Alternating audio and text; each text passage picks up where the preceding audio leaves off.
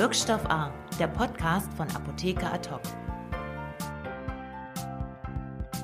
Hallo und herzlich willkommen zum Wirkstoff A, dem Podcast von Apotheker Adhoc. Mein Name ist Tobias Lau und heute steht unser Podcast mal ganz im Zeichen der Zeitgeschichte. Denn wie ihr alle wisst, wird, wird ja gerade das 30-jährige Jubiläum des Mauerfalls zelebriert und da wollen wir natürlich nicht nachstehen. Deswegen wollen wir mal einen Blick zurückwerfen heute auf diese ereignisreiche Zeit vor 30 Jahren. Allerdings nicht aus ostdeutscher, sondern aus westdeutscher Perspektive. Mein heutiger Gast ist nämlich Frau Dr. Dagmar Braun von Schäppler Farm, die vor 30 Jahren in die neuen Bundesländer gekommen ist und geholfen hat, in Ostdeutschland die Arzneimittelindustrie nach dem Ende der DDR mit aufzubauen.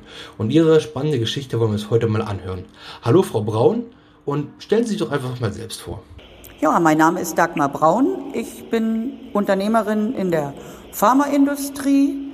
Äh, ich bin 1992 äh, mit den Anfängen der Riemser Arzneimittel in den Osten gekommen, habe gemeinsam mit meinem Mann die Riemser Arzneimittel aufgebaut, 2012 verkauft, habe dann meinem Sohn und meiner Tochter beim Aufbau der Schäppler Farm geholfen und äh, kümmere mich jetzt um verschiedene Projekte und ziehe mich ansonsten so langsam zurück.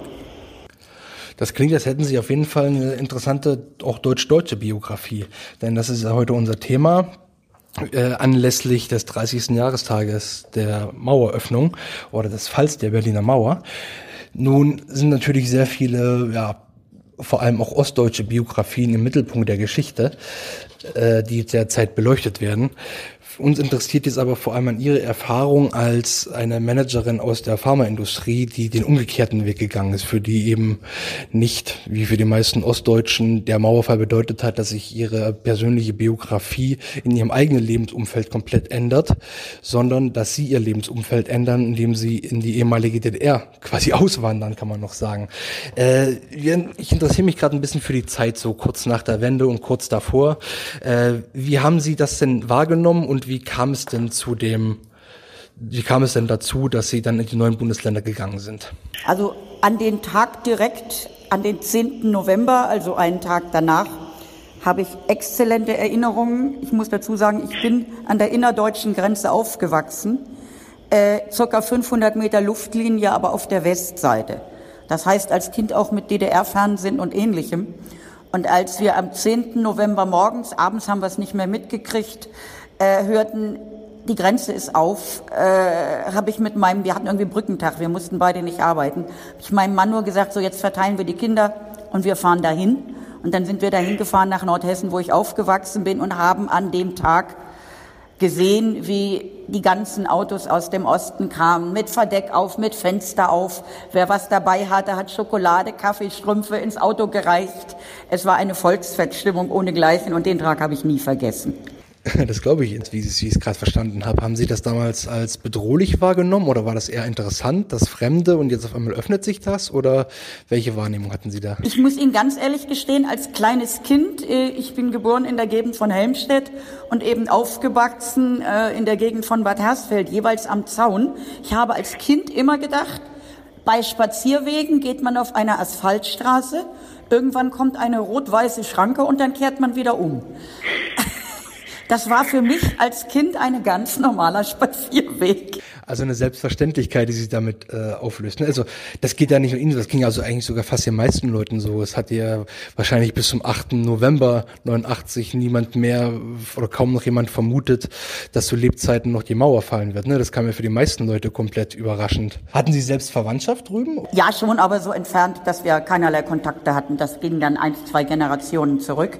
Weil Sie bedrohlich sagten, es war tatsächlich so, dass wir in dem kleinen Ort direkt an der Zonengrenze, der ringsum von der innerdeutschen Grenze umgeben war, wenn wir da zu laut feierten bei Freunden im Garten, dass von den Wachtürmen äh, Scheinwerfer reinstrahlten in den Westen und guckten, was da für ein Krach ist. Das war dann als Jugendliche durchaus etwas bedrohlich. Da ist jemand, der guckt, was wir da tun. Absolut, das glaube ich Ihnen. Haben Sie sonst irgendwie mal von gegenüber was mitbekommen, also einen Einblick gehabt? Ich frage das jetzt ähm, auch aus der Perspektive, dass wir hier in Berlin sind und ich es von Leuten kenne, die beispielsweise in Kreuzberg äh, gelebt haben und unterwegs waren, dass es ja so diese kleinen Holztürme gab und das hatte tatsächlich so was auch ja, spektakuläres oder touristisches, ne, dass man äh, sich das von Zeit zu Zeit mal gegönnt hat, mal einen Blick rüber zu werfen über die Mauer und äh, sich einen Eindruck zu verschaffen. So ähnlich war ja die Situation dann bei Ihnen in Hessen auch. Haben Sie das äh, aktiv mal getan, so dass man aus Neugier mal wissen wollte, wie sieht's da drüben eigentlich aus, was machen die da den ganzen Tag lang? Das war offen gestanden äh, Bestandteil jeder äh, Feier, dass so zwischen Mittagessen und Kaffee trinken man auf den Berg äh, Höhe Facher fuhr äh, und dann in den Osten guckte und guck mal, da sind Busse und guck mal, da fahren welche und so weiter. Also dieser gewisse Voyeurismus äh, war durchaus in der Gegend komplett normal. Ja, man kann es auch einfach Interesse nennen, ne? auch an dem, auch an der deutsch-deutschen Begebenheiten, ne? nicht unbedingt Voyeurismus sogar. Äh, und dann haben sie am 10. November sind sie direkt äh, quasi nicht rüber, sondern einfach an die Grenze gefahren. Und wie war da so Ihr Eindruck? Sie sagten, Sie haben viele Leute aus Ostdeutschland rüberkommen sehen. Wie war so der erste Eindruck der Leute und auch von deren Verhalten, Aussehen, Wahrnehmung? Volksfeststimmung. Also wir kamen gar nicht direkt bis an die geöffnete Grenze ran in Philippsthal, sondern circa einen Kilometer äh, weg, weil ein Fahrzeugkonvoi und eine Menschenmenge äh, da waren. Äh, es war ein Volksfest. Und Sie sind selbst aber nicht rübergefahren, sagten Sie. Wäre, wir wären gar nicht durchgekommen, das war alles viel zu verstopft. Es gab nur eine Richtung und die war Ost-West. Und die Leute haben sich dann einfach dort im Dorf in der Gegend ein bisschen verteilt und wollten auch einfach mal schauen, wie, ja, wie sieht's da am Westen aus? Was gibt's da? Wie, wie leben die Menschen? Oder also sind Sie auch in Kontakt gekommen mit den Leuten? Haben Sie sich unterhalten? Nein, also man hat gewunken und gejubelt, äh, aber in direkten Kontakt äh, sind wir da nicht gekommen. Und wie hat es sich dann bei Ihnen weiterentwickelt? Wie kam es dann, dass Sie letztendlich selbst in den neuen Bundesländern gelandet sind? Ja, uns interessierten die neuen Länder und äh, haben dann verschiedene Stippvisiten gemacht und haben uns dann 1992 entschieden, wir machen einen längeren Urlaub da und weil es keine richtigen Hotels gab, haben wir das mit dem Wohnmobil gemacht und haben dann eben auch sehr intensiv uns Vorpommern angeschaut, den Dars, Rügen, Stralsund, Greifswald, Usedom, diesen Bereich. Und als wir dann wiederkamen, sagte mein Mann, wie hat's dir da oben gefallen? Ich sag, wunderbar. Dann sagt er, gut, äh, wir sollten eh äh, investieren im Osten äh, aus verschiedenen steuerlichen Gründen. Soll ich denn mal nach einem Unternehmen da oben in Vorpommern schauen? Und dann habe ich gesagt, sofort. Dann gab es damals einen Treuhandkatalog, da konnte man, so wie heute im, im Warenkatalog, Unternehmen aussuchen. Pharma war allerdings damals nicht dabei. Und dann haben wir uns aber für verschiedene andere Dinge interessiert und kamen dadurch in Kontakt mit der Treuhand. Und die Treuhand sah dann die Visitenkarte meines Mannes. Oh, Pharmaunternehmen aus Hessen. Dann sind Sie wegen unserer Veterinärpharmafirma hier. Große Pause. Nein, ist da noch was zu haben? Ja. Und dann kamen wir im Oktober 92 äh, wo an sich alles verteilt war, aber aus gewissen Gründen war die Riemse Arzneimittel GmbH damals noch, noch zu haben. Und dann sind wir dahin gefahren und dann wurden wir empfangen von dem Geschäftsführer und seinem Kollegen. Ihr seid auch nur so Kapitalisten. Ihr seid Wessis. Wenn ihr wüsstet, wer hier schon überall durchmarschiert ist, wir werden hier sowieso dicht gemacht. Uns will keiner. Äh, aber na gut, wir können uns ja unterhalten. okay. Können Sie, haben Sie Verständnis für diese Haltung? Ich frage das jetzt auch, weil natürlich auch anlässlich dieses 30-jährigen Jubiläums gerade die, die Rolle der Treuhand äh, wieder ein bisschen Gegenstand der Debatte ist. Es wird da viel debattiert, äh, inwiefern das jetzt also in, inwiefern die Schuld für viele Probleme in den neuen Bundesländern bei der Treuhand und der Art und Weise der Abwicklung lag oder vielleicht die Treuhand nur ja die ohnehin heruntergewirtschafteten Strukturen der ehemaligen DDR irgendwie versuchen musste zu retten und das Beste daraus gemacht hat. Ähm, es gibt ja da so ein bisschen die Extreme, die in beiden Richtungen ausschlagen. Äh, wie ist denn Ihre Haltung dazu? Also was die Abwicklung dieses Pharmaunternehmens betrifft, äh, lief das perfekt. Äh, bei anderen Unternehmen äh, lief es chaotisch bis unmöglich. Äh, aber das jetzt näher auszuführen, das würde einfach dieses Format sprengen. also für die Übernahme dieses Pharmaunternehmens lief es perfekt. Wir waren das allerletzte Unternehmen der Treuhand Rostock, der Niederlassung was veräußert wurde im Dezember 92 und äh, das ist äh, wunderbar gelaufen. Ja, und ich meine, also ich nehme ja auch mal an, die Art und Weise der Übernahme, die Sie da durchgeführt haben, war ja auch nicht das, was man heute unter den was man heute kritisiert. Also vor allem geht es ja um die Abwicklungen, die damals vorgenommen wurden, um die extremen Kürzungen oder eben um Unternehmer, die nur pro forma Übernahmen dort gestemmt haben, um steuerliche Vergünstigungen einzustreichen und dann die Betriebe sofort nach einer gewissen Frist wieder abzuwickeln. Das war ja bei Ihnen nicht so, oder? Wie lief denn die Übernahme damals bei Riemser? Naja, in aller Offenheit. Wenn wir hätten abräumen wollen, äh, hätten wir das tun können. Äh, da hatten wir vertraglich alle Möglichkeiten, aber genau das wollten wir ja nicht. Äh, gerade nach dieser pessimistischen Begrüßung. Mein Mann fragte mich hinterher, als wir dann da gewesen waren, was meinst du denn, wollen wir da investieren? Und dann habe ich gesagt, weißt du, wir sind nicht Helmut Kohl, aber in dieses Grau, in diesen Pessimismus ein klein bisschen blühende Landschaft zu zaubern, das fände ich eine tolle Lebensaufgabe. Äh, ich würde das gerne in Angriff nehmen wollen. Und äh, so haben wir das gemacht und äh, sind am Anfang seit 1992 von Frankfurt aus gependelt, äh, so oft es ging. Ich war damals noch im Schuldienst, ich konnte dann immer nur in den Ferien mit. Und äh, mein Mann eben alle vier Wochen äh, sind wir dann äh, nach Greifswald gefahren, damals noch ohne Autobahn, äh, ohne A20. Äh, es war mühsam und äh, haben äh, dann den Betrieb äh, uns angesehen, strukturiert, erstmal gelernt, äh, weil wir hatten von Tierarzneimittel und von, äh, von Vakzinen äh, wenig Ahnung. Wir kamen ja nun aus dem Humanbereich und aus ganz anderen Richtungen und wir haben erstmal gelernt von den Kollegen und haben dann gemeinsam den Bau einer neuen Produktionsstätte geplant und das lief alles sehr kollegial. Und dann ging es um die Weiterentwicklung des Unternehmens und dann gab es äh, eine gewisse Delle, weil äh, der Nachschub aus der Forschung äh, dann doch nicht äh, so kam aus verschiedenen Gründen. Und dann haben wir irgendwann gesagt, okay, jetzt kaufen wir Humanarzneimittel dazu und äh, äh, packen das damit rein. Und dann waren wir im Sommer 97 da und die Kollegen sagten, wir wissen, wie man einen Impfstoff macht und Tierarzneimittel, aber human äh, wir fühlen uns so unsicher, äh, das ist schwierig für uns. Und dann haben wir gesagt, es hilft gar nichts, wenn was draus werden soll, müssen wir hoch. Und dann ist mein Mann äh, im Januar 98 hoch und dann nur noch nach Hause gependelt und ich bin ab Sommer 98 dann, ein Kind war inzwischen 18, der blieb dann damals im Rhein-Main-Gebiet und äh, mit der Tochter sind wir dann hochgezogen und äh, haben die Ärmel hochgekrempelt, haben am Anfang in der kleinsten Wohnung gewohnt, die wir da finden konnten, 60 Quadratmeter, was anderes war nicht frei. Die Kollegen haben uns mit äh, gebrauchten Möbeln was reingestellt. Äh, Fenster waren undicht. Und äh, dann haben wir eben äh, ein neues Bürogebäude gebaut und oben rein ins Dachgeschoss, weil es halt so praktisch war, sind wir dann reingezogen, sparte den Hausmeister. Ja, klingt auf jeden Fall alles sehr schön nach Handarbeit und selbst aufgebaut. Das ist auch ein Stück weit Lebenswerk, ne, was man dadurch äh, mitnimmt.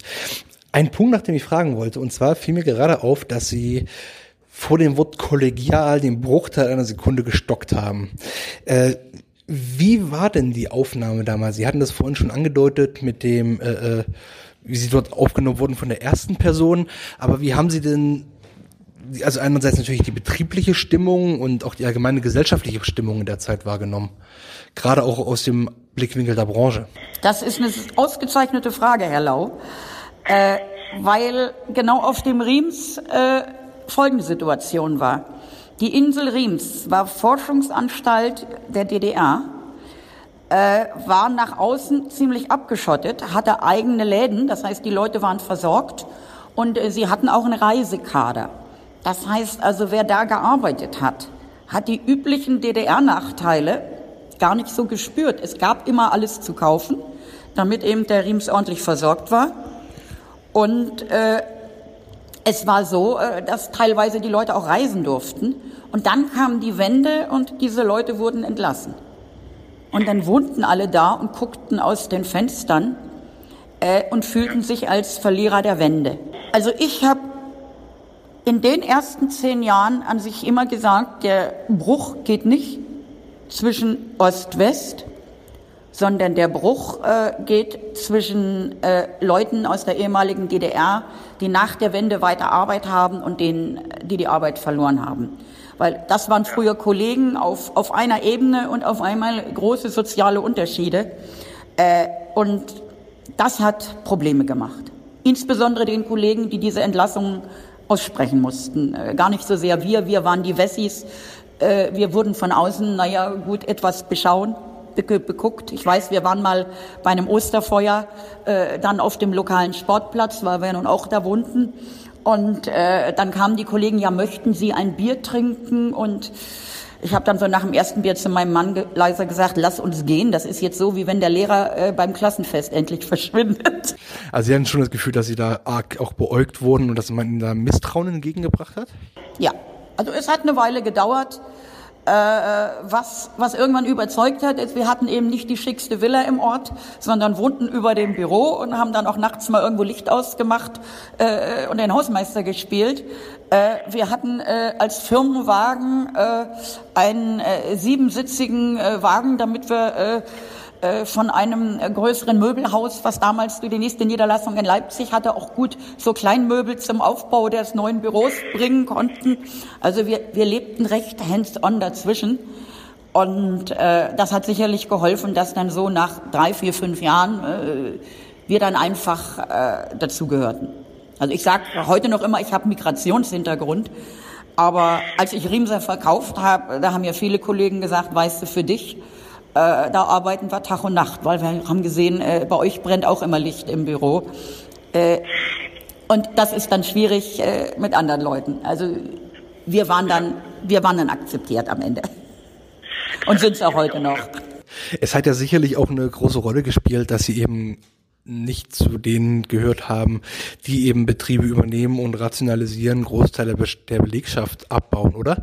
Also diese kam ihnen da ein bisschen Wertschätzung auch entgegen, äh, dass man, als man gemerkt hat, dass es ihnen darum geht, wirklich auch nachhaltig da einen Betrieb aufzubauen und weiterzuentwickeln, oder wurde das in der Zeit gar nicht so wahrgenommen, weil alle Umwälzungen ohnehin so grundlegend waren? Das war sicherlich eine Mischung aus beidem. Also, dass wir dann die Produktionsstätte planten, das war schon gut, weil damit war das Fortbestehen des Betriebs gesichert. Äh, neue Produkte, es gab ja damals am Anfang in einer gewissen Zeit auch Fördermittel, wenn man Produkte zukaufte und bezahlte mit Arbeitsplätzen, die wir dann auch sehr, sehr gerne geschaffen haben. Und äh, das äh, kam dann äh, gut an und schaffte Vertrauen. Aber ich weiß noch, äh, wir hatten 60 Leute auf dem Riems und haben dann ähm, in der Nacht vom 29. Februar auf den 1. März 2000 das Leipziger Arzneimittelwerk übernommen. Leipziger Arzneimittelwerk, damals 220 Leute, also mehr als doppelt so groß. Und äh, ein renommierter Ostbetrieb, äh, den wir dann übernehmen konnten, auch eben mit den Produkten, um ihn zu halten, was wir dann ja auch getan haben. Das Werk gibt es heute noch. Und da habe ich tatsächlich ausgegeben. Und eins will ich euch sagen. Wir machen eine Matrix-Organisation, äh, was äh, die fachliche Zuordnung betrifft. Aber der Erste, der da irgendeine Art von Siegermentalität äh, den anderen gegenüber ausspielt, der fliegt. haben mich alle groß angeguckt, aber es hat funktioniert.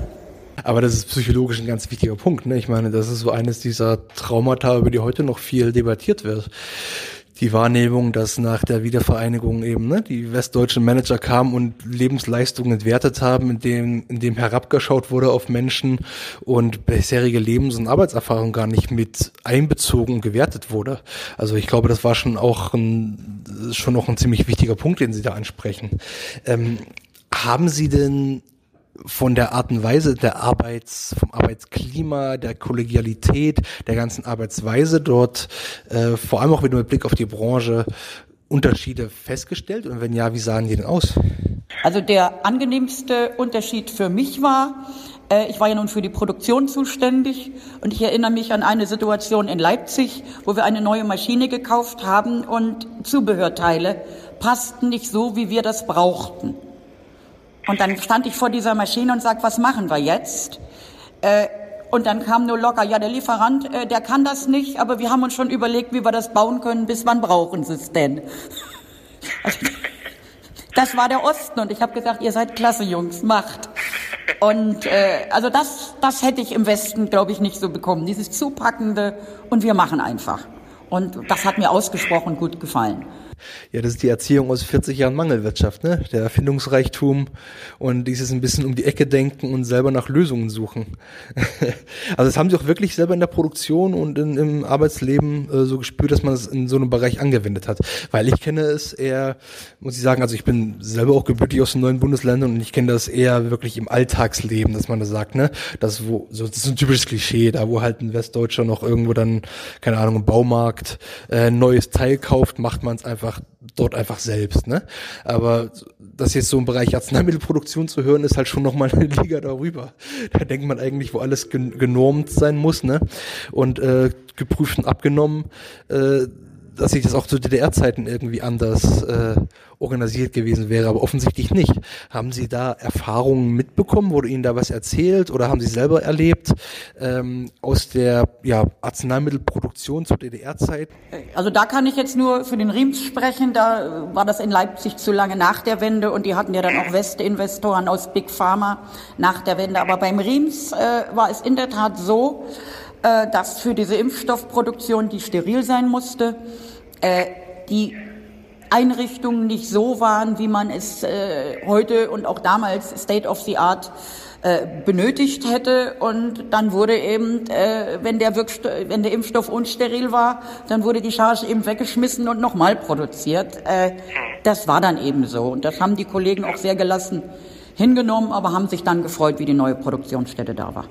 Und ich habe auch gehört, Sie haben auch besondere Erfahrungen gemacht mit weiblichen Mitarbeitern und Arbeitskräften äh, bei Riemser. Ist das richtig?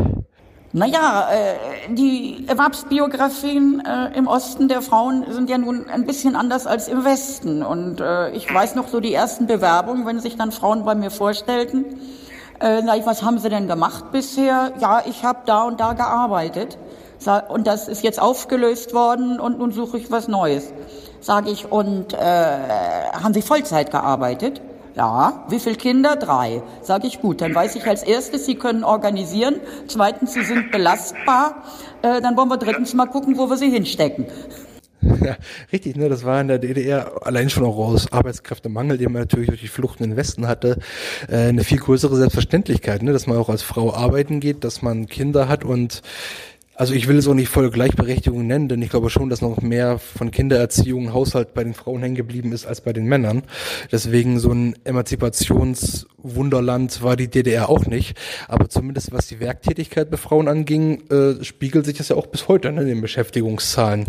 Äh, ist das, würden Sie sagen, dass es so als aus Ihrer Perspektive eine Geschäftsführerin, dass das aus betrieblicher, in betrieblicher Hinsicht irgendeine Auswirkung hat oder gibt es da keine Unterschiede? Also ich behaupte immer, Frauen, die eine gemischte Führung haben, äh, die Betriebe werden besser geführt, weil äh, gelassener und ausgewogener. Weil äh, einfach Frauen viele Dinge anders sehen als Männer.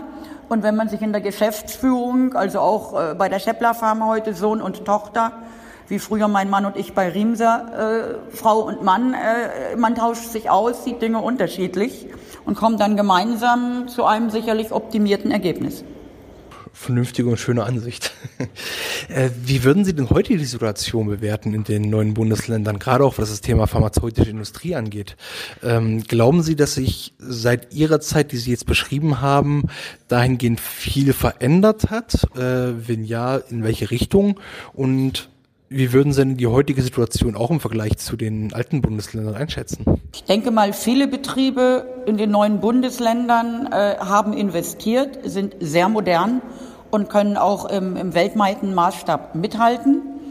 Äh, Mitarbeiter sind motiviert, äh, merke ich immer wieder. Und bei der Scheppler Farm, äh, bei unseren Kindern, wir haben 60 Prozent Frauenanteil. Habe ich habe ich wenig Vergleich. Äh, ich denke mal, Frauenanteil von 60 Prozent ist schon, ist schon recht hoch. Meistens sind es so, so 30, 40 Prozent. Wie ist denn Ihre Einschätzung der allgemeinen Entwicklung dann seit der, Wieder seit der Wiedervereinigung, gerade auch der pharmazeutischen Branche? Ähm, würden Sie sagen, dass in dem Bereich ein großer Teil der traditionellen Betriebe, die ja in den jetzt neuen Bundesländern, ne, damals DDR, angesiedelt waren, äh, sich gut durchgeschlagen haben? Oder würden Sie schon sagen, dass, wie es auch in vielen anderen Branchen war, äh, das zum Kahlschlag geführt hat? Beides. Also es gab teilweise einen Kahlschlag, äh, weil äh, sich oft äh, Großindustrie äh, aus dem Westen einkaufte, die die Zulassung und den Marktzugang haben wollten. Äh, aber die Produktionsstätten, äh, nicht jeder hat äh, so viel Liebe investiert, wie zum Beispiel damals Wyeth American Home im Leipziger Arzneimittelwerk und wirklich mit Liebe ein älteres Werk neu aufgebaut. Das war sicherlich eine sehr, sehr positive Auf Ausnahme. Das ist nicht überall so passiert, aber natürlich in Teilen ja. Also ich denke, es ist beides. Was mir persönlich wehgetan hat, ist, dass die Produkte äh, kein keine richtige Lobbyarbeit hatten, dass im Grunde genommen die eigentlichen Spezial-DDR-Präparate keinen so richtig mehr interessiert haben. Und äh, sie wurden im Rahmen der pharmazeutischen Nachzulassung eben hinten angestellt wie Altarzneimittel und äh, man begann wirklich äh, bei Adam und Eva ganz von vorne. Äh, ich war damals bis beim Bundesbeauftragten Ost und so weiter und habe gesagt, das kann doch nicht sein, was macht ihr da? Aber da waren wir wohl die Einzigen, äh, die so intensiv uns bemüht haben zu kämpfen. Das ist ja auch so ein, äh, ja, so ein Vorwurf oder eine Wahrnehmung, die man nicht nicht speziell in der Arzneimittelbranche, sondern branchenübergreifend äh, oft hört, dass viele Westbetriebe die Chance auch genutzt hätten, äh, eben Ostkonkurrenz nicht nur aufzukaufen und äh, sich einzuverleiben, sondern auch gezielt durch die, über die Treuhand, durch den Aufkauf äh, ja zu zerstören quasi, um sich eben Konkurrenzmarken vom Hals zu halten. Äh, haben Sie sowas auch gesehen in der Arzneimittelbranche? Mir fällt jetzt konkret kein Beispiel ein, aber äh, das ist Marktwirtschaft. Äh, ja. Wenn jemand es gemacht hat und es war rechtlich legitim, äh, dann war das so. Das war ja genau das Problem. Was, was machen Sie, wenn ein ganzer Staat ausverkauft wird? Und umgekehrt? Also es gibt auch einen umgekehrten Fall bei, bei so einigen Produkten, die eben die Wiedervereinigung überlebt haben und heute ja mindestens in den neuen Bundesländern nach wie vor große Beliebtheit genießen. Ich denke an sowas wie Bambina Schokolade oder eben auch deutschlandweit wie Rotkäppchensekt. Äh, es gibt ja Arzneimittel, die statistisch gesehen in den ostdeutschen Bundesländern sehr viel häufiger abgegeben äh, und wohl auch verschrieben werden zum Teil. Äh, sehen Sie solche Dauermarken äh, dort im Arzneimittelmarkt, wo Sie sagen, okay, das ist eine Ostmarke, die sich behauptet hat und die hat auch noch eine Zukunft auf dem deutschen Arzneimittelmarkt? Durchaus. Wir hatten bei Rimse also zwei bis drei äh, sehr tradierte Produkte, eins sogar äh, mit kompletter Alleinstellung in dieser Darreichungsform mit diesem Wirkstoff äh, weltweit. Äh, und auch das haben wir geschafft, eben mit viel Kampf durch die Nachzulassung zu bekommen. Und natürlich wird äh, dieses bundesweit inzwischen eingesetzt. Und auch andere Dinge haben überlebt. Äh, und dadurch, dass natürlich auch viele Leute aus dem Osten in den Westen gegangen sind und dass dadurch, dass in den Apotheken das dann eben bundesweit verfügbar ist, äh, beim Apothekenvertrieb, äh, selbst bei OTC, äh, ist das inzwischen bundesweit äh, und da kaum noch ein Gefälle. Und dass es treue Markenverwender gibt, äh, insbesondere bei OTC-Präparaten, auch aus dem alten Osten, äh, das ist logisch. Also würden Sie sagen, also das klingt für mich so, als hätten Sie da eigentlich eine recht kritisch positive Gesamteinstellung zum, ja, zum Markt und zu der Entwicklung seitdem, oder? Glauben Sie, die Sehen Sie die Zukunft oder sehen Sie die Arzneimittelbranche in neuen Bundesländern gut aufgestellt für die Zukunft? Äh, jetzt mal so zum Abschluss ein bisschen äh, der Blick nach vorn. Äh, glauben Sie, man hat diese Zeit jetzt in dem Sinne überstanden? Der, die Branchen sind in Ost und West komplett integriert und es geht jetzt als gemeinsame deutsche Arzneimittelbranche nach vorn? Oder glauben Sie schon, dass es da noch gewisse strukturelle Unterschiede gibt? Also meiner Kenntnis nach äh, sind die strukturellen Unterschiede weitgehend beseitigt. Jetzt nach 30 Jahren, äh, man ist ja auch in den Verbänden äh, BPI etc. gemeinsam unterwegs und da guckt keiner mehr, wer ist Ost, wer ist West und man muss dann eben gemeinsam äh, politisch kämpfen äh, gegen politische Eingriffe äh, bei den Arzneimitteln, die ja äh, immer wieder erfolgen. Und äh, ich denke, da gibt es keinen Ost-West-Unterschied mehr. Und als Schäppler Farm, unsere Kinder sehen der Zukunft positiv entgegen. Das klingt ja gut. Würden Sie sagen, das würde ich jetzt mal als Abschluss äh, fragen, dass Sie ein zentrales Learning vielleicht aus der Zeit mitgenommen haben, so eine Weisheit, Gewissheit, Lebenserfahrung aus dieser doch interessanten Zeit, äh, die Sie auch auf Ihrem weiteren geschäftlichen Weg noch begleitet? Sei bescheiden, nicht arrogant, höre zu, lerne, dann erreicht man Vertrauen und ist gemeinsam erfolgreich. Für mich hat die Wende mein Leben komplett verändert. Ich bin dankbar, dass ich die Chance bekommen habe und mit viel Glück äh, hatten wir die Möglichkeit, äh, etwas aufzubauen. Das klingt wirklich schön. Das ist eine nicht ganz alltägliche Geschichte, ne? Also die unterscheidet sich doch von vielen anderen Biografien, die man in dem, die man zur Zeit so in dem Zusammenhang hört.